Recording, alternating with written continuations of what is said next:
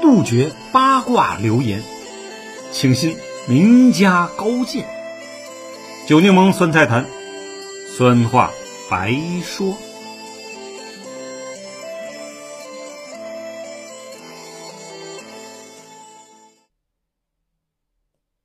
朋友们，大家好，我是酒柠檬。我们呢，今天讲讲啊，把青楼当成家。福明换了浅斟低唱的刘永。说到刘勇啊，都知道他是宋词开创性的代表人物啊，留下了“衣带渐宽终不悔，为伊消得人憔悴。今宵酒醒何处？杨柳岸，晓风残月。执手相看泪眼。”竟无语凝噎等千古名句啊，甚至有人说啊，没有刘永，就没有后来的苏轼。可是啊，就是这样一位诗词大家，在正史上呢，却没有他的传。关于他的生平啊，能查到的资料，也只是在一些地方志、野史和戏文中。刘勇为什么这么不受史官的待见呢？细细想来啊，也许和他的验词儿啊有很大的关联。刘勇的词到底有多艳呢？先来看看啊，他的《凤栖雾》。蜀锦第一丝布帐，曲曲回廊，静夜闲寻访。酒力渐浓思春荡，鸳鸯绣被翻红浪。我省去了中间的啊。这首词一直被婉约派诗人呢所推崇。他说的是啊，半夜睡不着，出去呢他寻花。其精彩之处是最后一句“酒力渐浓思春荡”，意思是呢，他喝了点酒，雄性荷尔蒙爆发了，鸳鸯袖被翻红浪啊，更是呢，盖着鸳鸯被子做运动。点睛之笔呢，是他把做运动说成了翻红浪，啊，写的呢这么有画面感，也是没谁了。翻红浪，大棉被，这三个字儿。也被很多后世小说、戏文呢引用啊。我们再看啊，他的另一首《菊花心》，欲掩香尾论前卷，纤脸双额愁夜短。催促少年郎先去睡，锦衾图暖。须臾帐前灯，时时待。看衣娇面，我也是省去了几句话啊。这首词的上阙呢，说的是啊，一位女子呢让君郎先睡，呃，去把床呢暖一暖。那词的下去啊，呃，十分露骨啊。只见那女子呃脱掉了衣裳，跳起了舞。更刺激的是，留取帐前灯，时时待看衣浇面。换成大白话就是，关了灯都一样的做法是不行的。得开着灯来，这样才能看清呢伊人的娇面目。这调情的尺度啊，我作为一个二十一世纪的现代人啊，都大呼不敢直视。当然，也有人解释为啊，是小夫妻俩恩爱啊，床前嬉闹的场景。果然，是大宋第一老司机啊，车速惊人。刘永一生啊，写了大约有二百一十二首词作，其中呢，关于相思别离啊、男女之事的呢，约有一百四十首。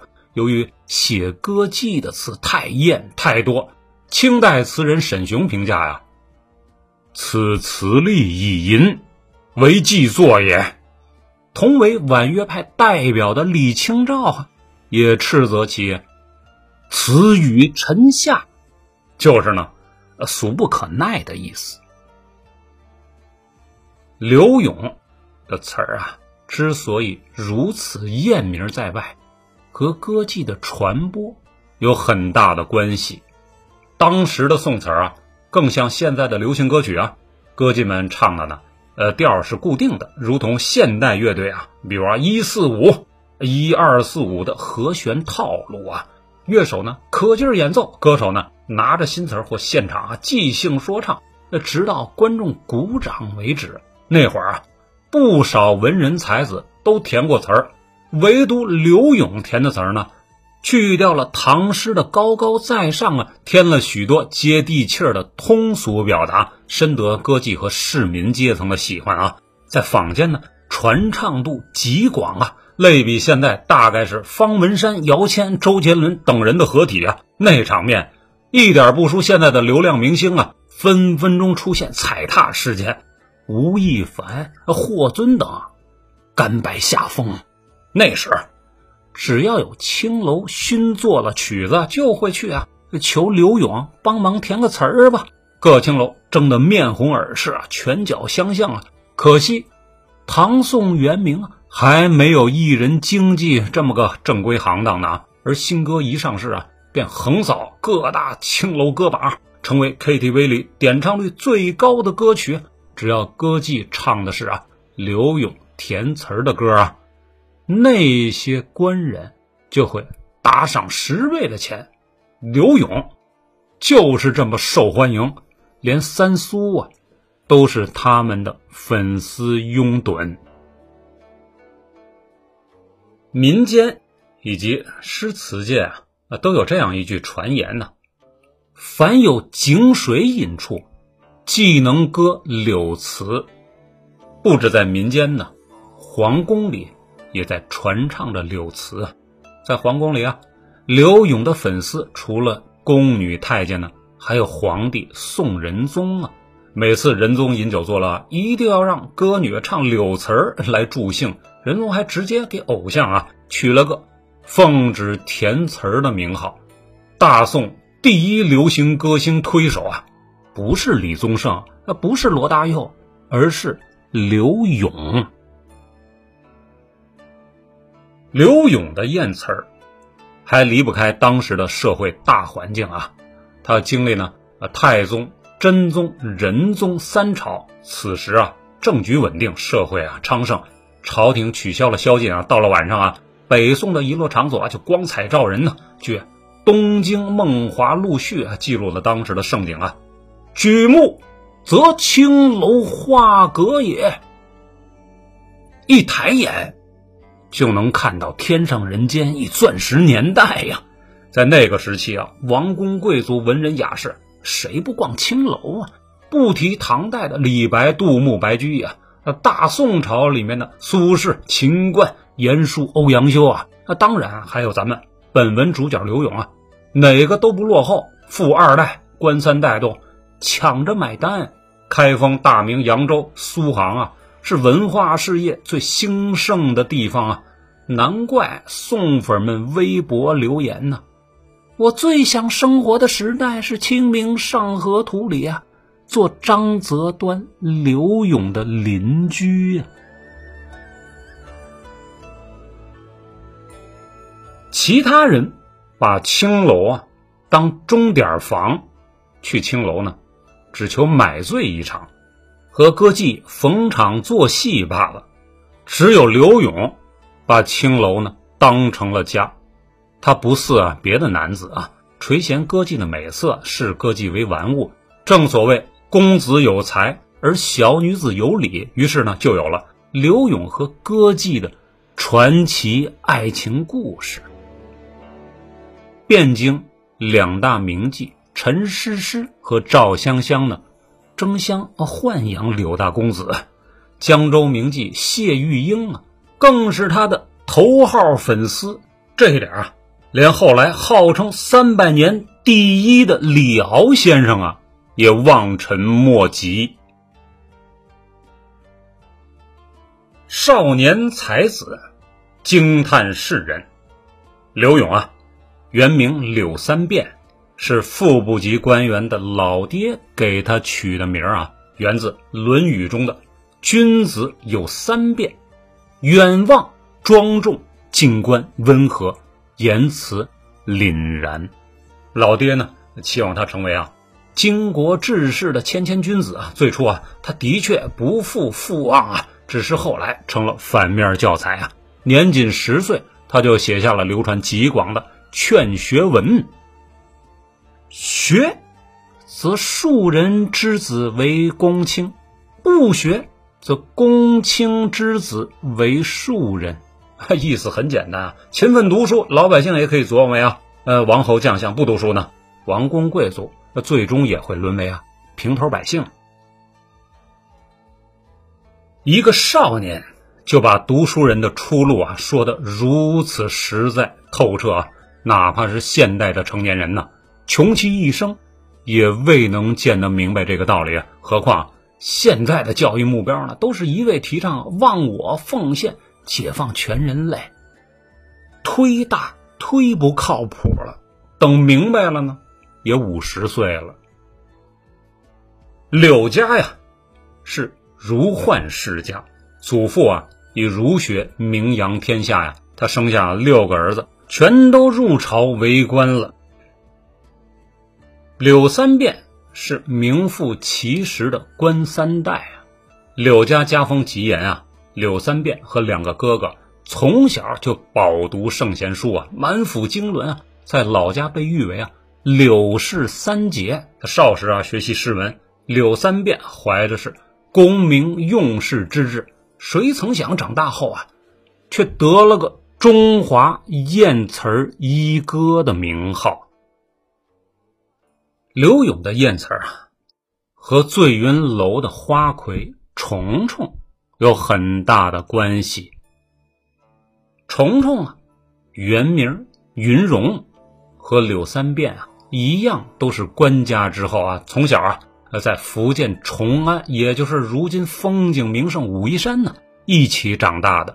刘勇呢，教他读书识字，两人啊相知相伴。他长大了，成了翩翩少年呢。她也成了亭亭玉女啊！虽然那时啊不懂爱情是什么，但对方呢都是确认过眼神的那个人。后来呢，柳父啊调任扬州，柳三变呢跟随父亲也去了扬州，离开了青梅竹马的云容。这一别，就再无消息。生活有时就是这般阴差阳错。十年之后啊，两人在醉云楼相遇了。云容呢，在台上唱着刘勇的新词儿《望海潮》，歌声呢婉转柔美啊，带着丝丝的情愫。刘勇呢，路过啊，听得入迷，总觉得在哪儿见过他。我们看看《望海潮》，东南形胜，三吴都会，钱塘自古繁华。烟柳画桥，风帘翠幕，参差十万人家。云树绕堤沙，怒涛卷霜雪，天堑无涯，市列诸暨，户盈罗绮。静豪奢，重湖叠眼清嘉，有三秋桂子，十里荷花。羌管弄清灵歌翻页，嬉戏雕叟莲娃。千骑拥高牙，沉醉听箫鼓，吟上烟霞。一日图江好景，归去风驰夸。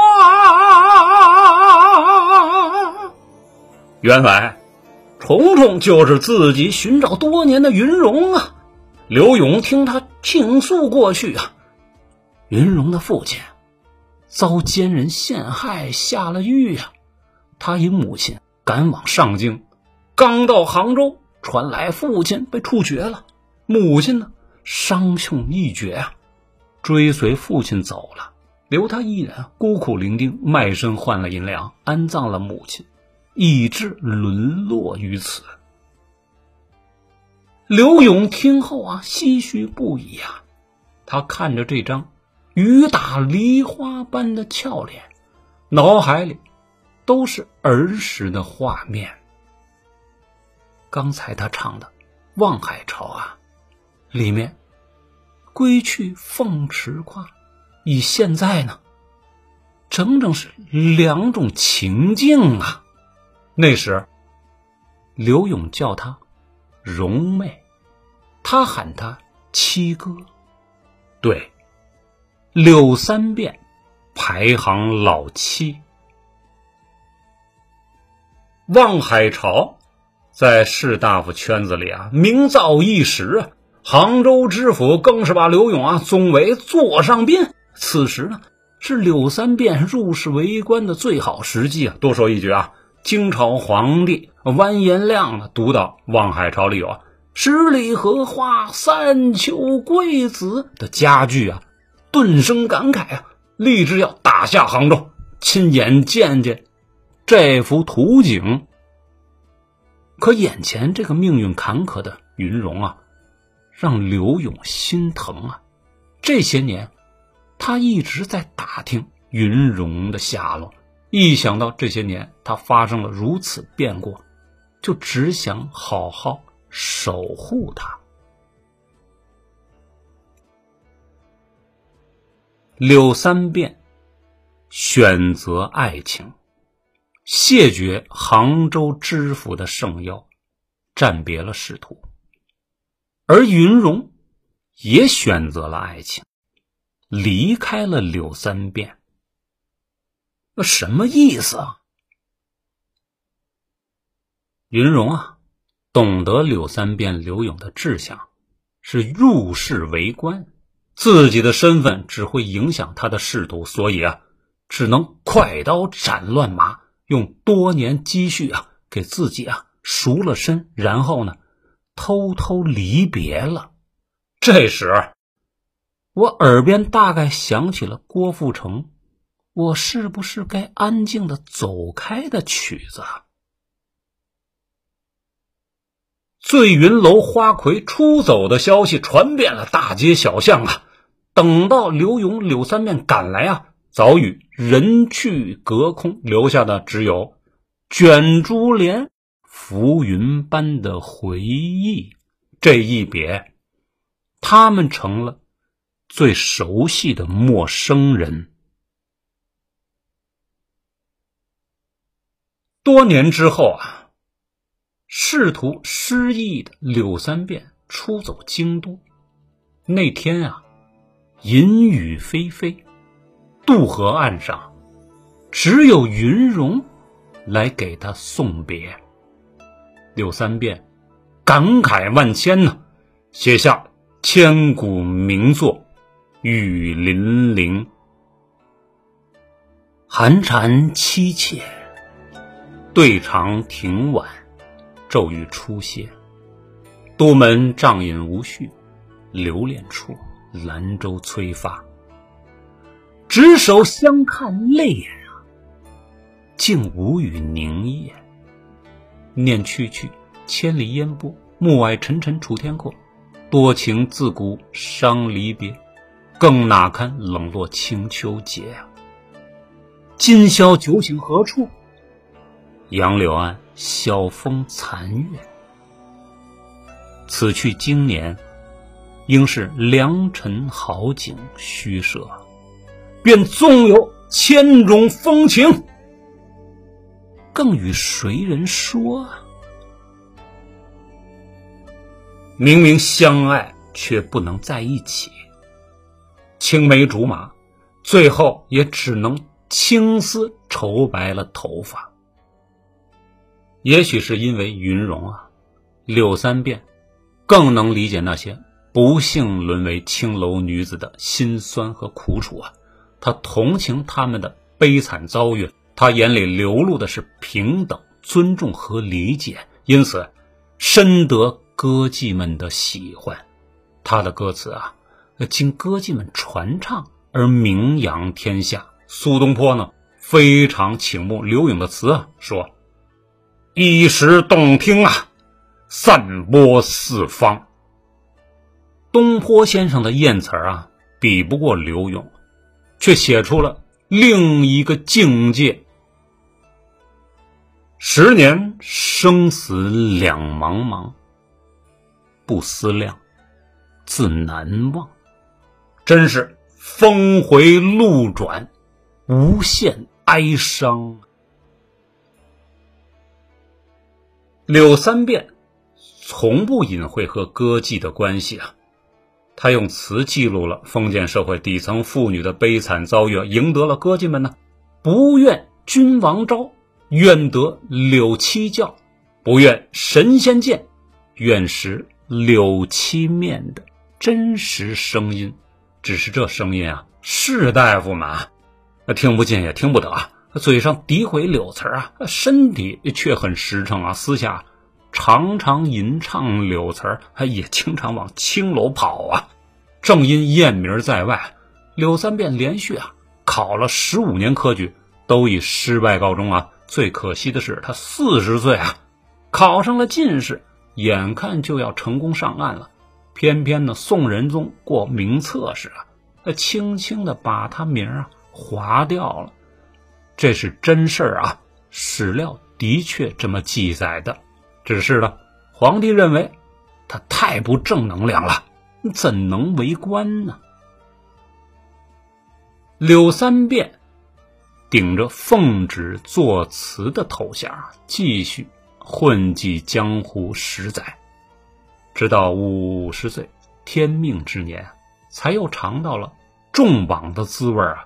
只是这滋味并不好受啊，因为重榜之人。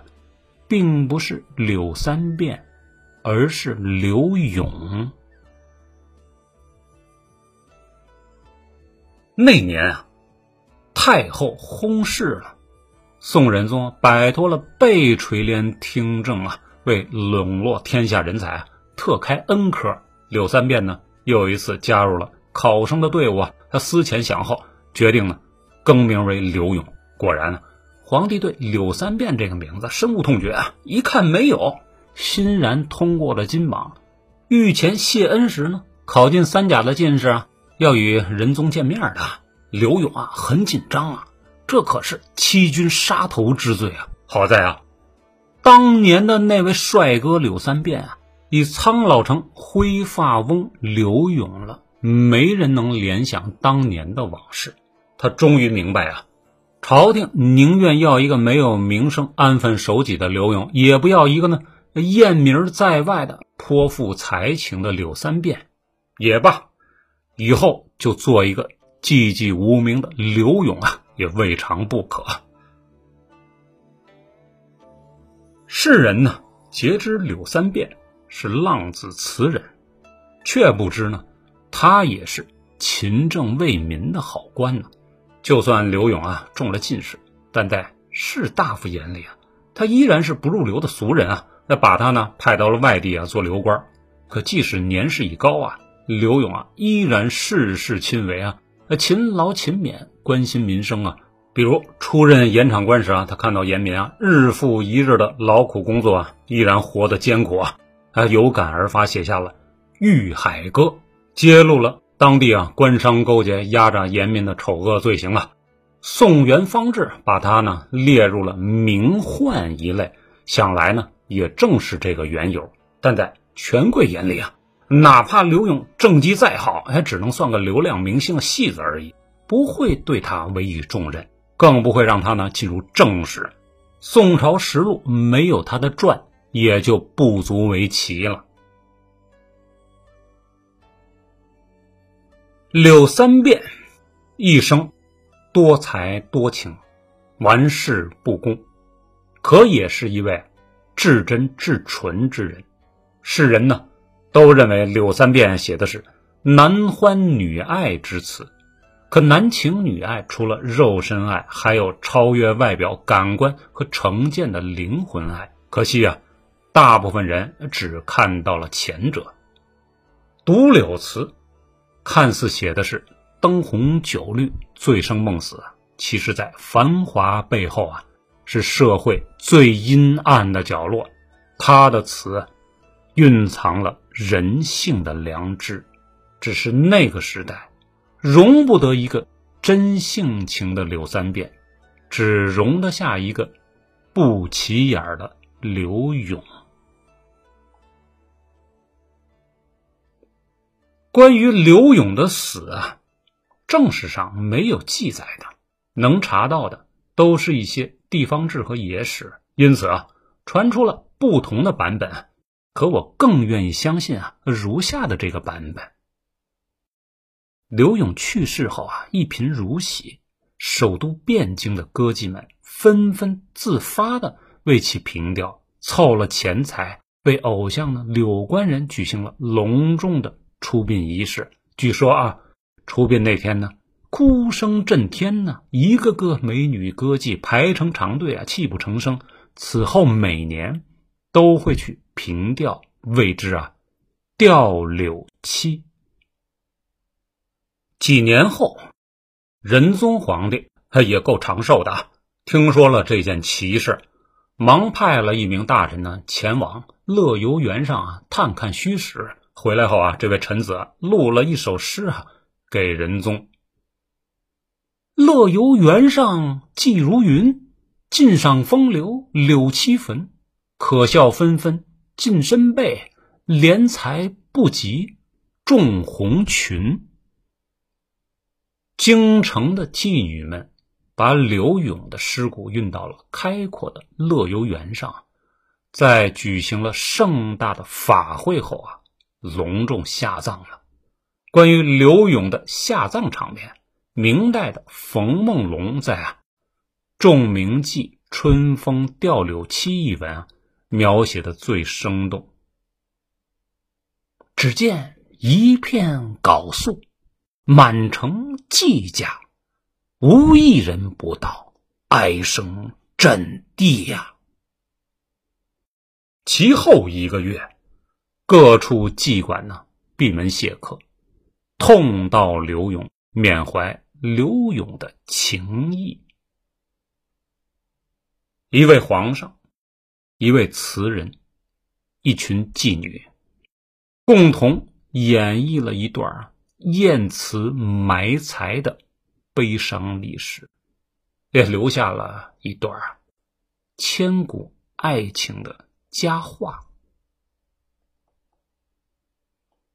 从来没有一个人啊，能为社会最底层的女性发声，也从来没有一个人。死后让天下歌妓啊声泪俱下，除了柳三变。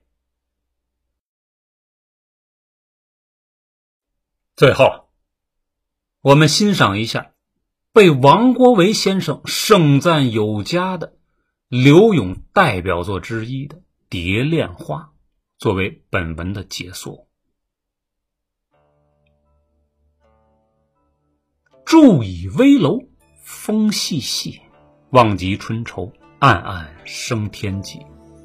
草色烟光残照里，无言谁会凭栏夜？你把疏狂图一醉，对酒当歌，强乐还无味。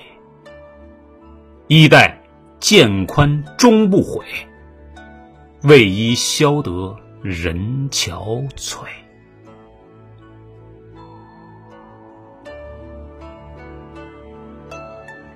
好，以上呢取材自卓凡的大作及曾雅贤、晏明禅著的《刘永传》及啊唐规章的《刘永生平事迹新政》。